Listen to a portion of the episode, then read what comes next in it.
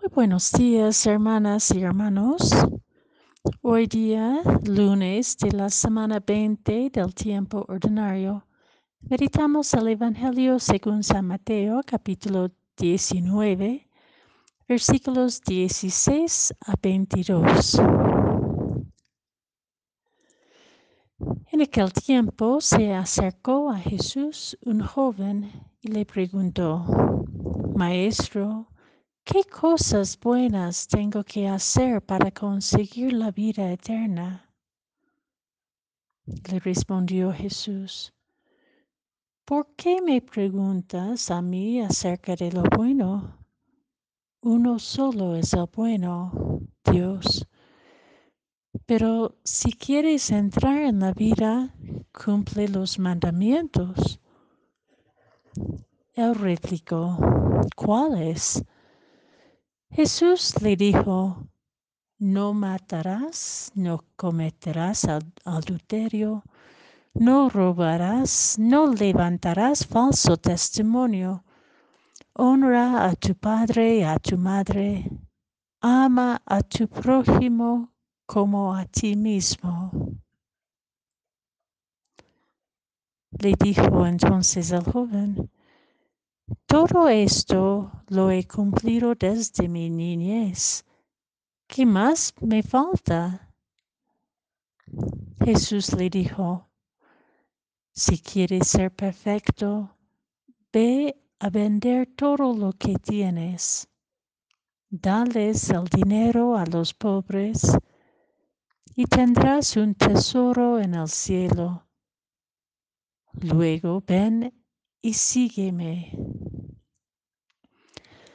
Al oír estas palabras, el joven se fue entristecido porque era muy rico.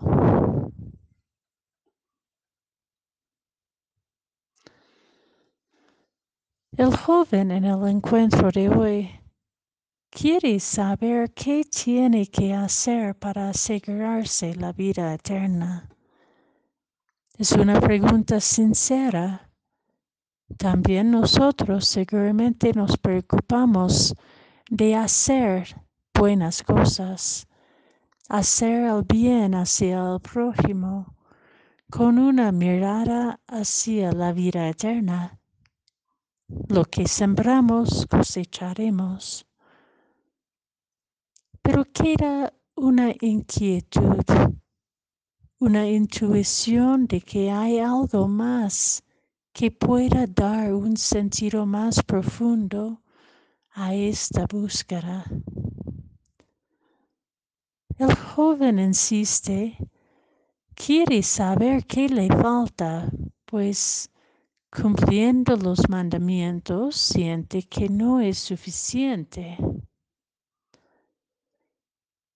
Jesús desea que seamos felices, que nos encontraremos con el bueno y no solamente hacer lo bueno.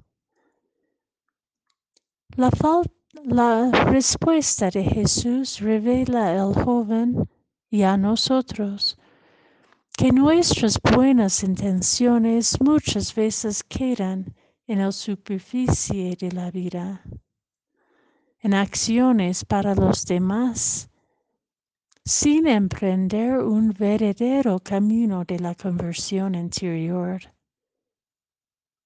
Nos dice, si quieren ser perfectos, o sea, si quieren ser íntegros, completos, hay que desprenderse de todo lo exterior que valores y ponerse en camino de transformación interior. La vida, la vida eterna se encarna primero en el tejido del ser, lo divino en lo humano, lo bueno en el deseo de bondad. Lo que hacemos tendrá que tener sus raíces echadas en el hondo del ser y nos o nos desesperamos cuando ya no podemos contar con lo material, sea nuestras riquezas, nuestra salud, nuestras amistades.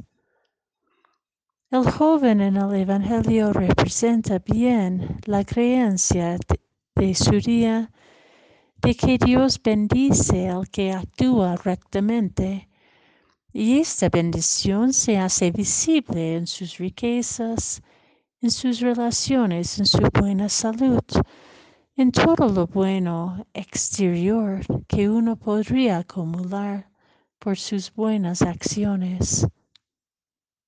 Todavía es común pensar así, ¿no? El desafío de Jesús para el joven y para nosotros hoy es volver a la desnudez de la fuente, a deshacernos de lo que nos separa no solamente de los pobres, sino de nuestro ser pobre. Pues el tejido del ser humano nos une como hermanos y hermanas sin distinción alguna y reconocer nuestra pobreza interior el tesoro verdadero de la divinidad a la cual somos partícipes. Seguir a Jesús nos revela lo divino, lo bueno en la vida, en el ser vida, y nos hace capaces de hacer lo bueno desde este deseo profundo por la vida en plenitud para todos y todas.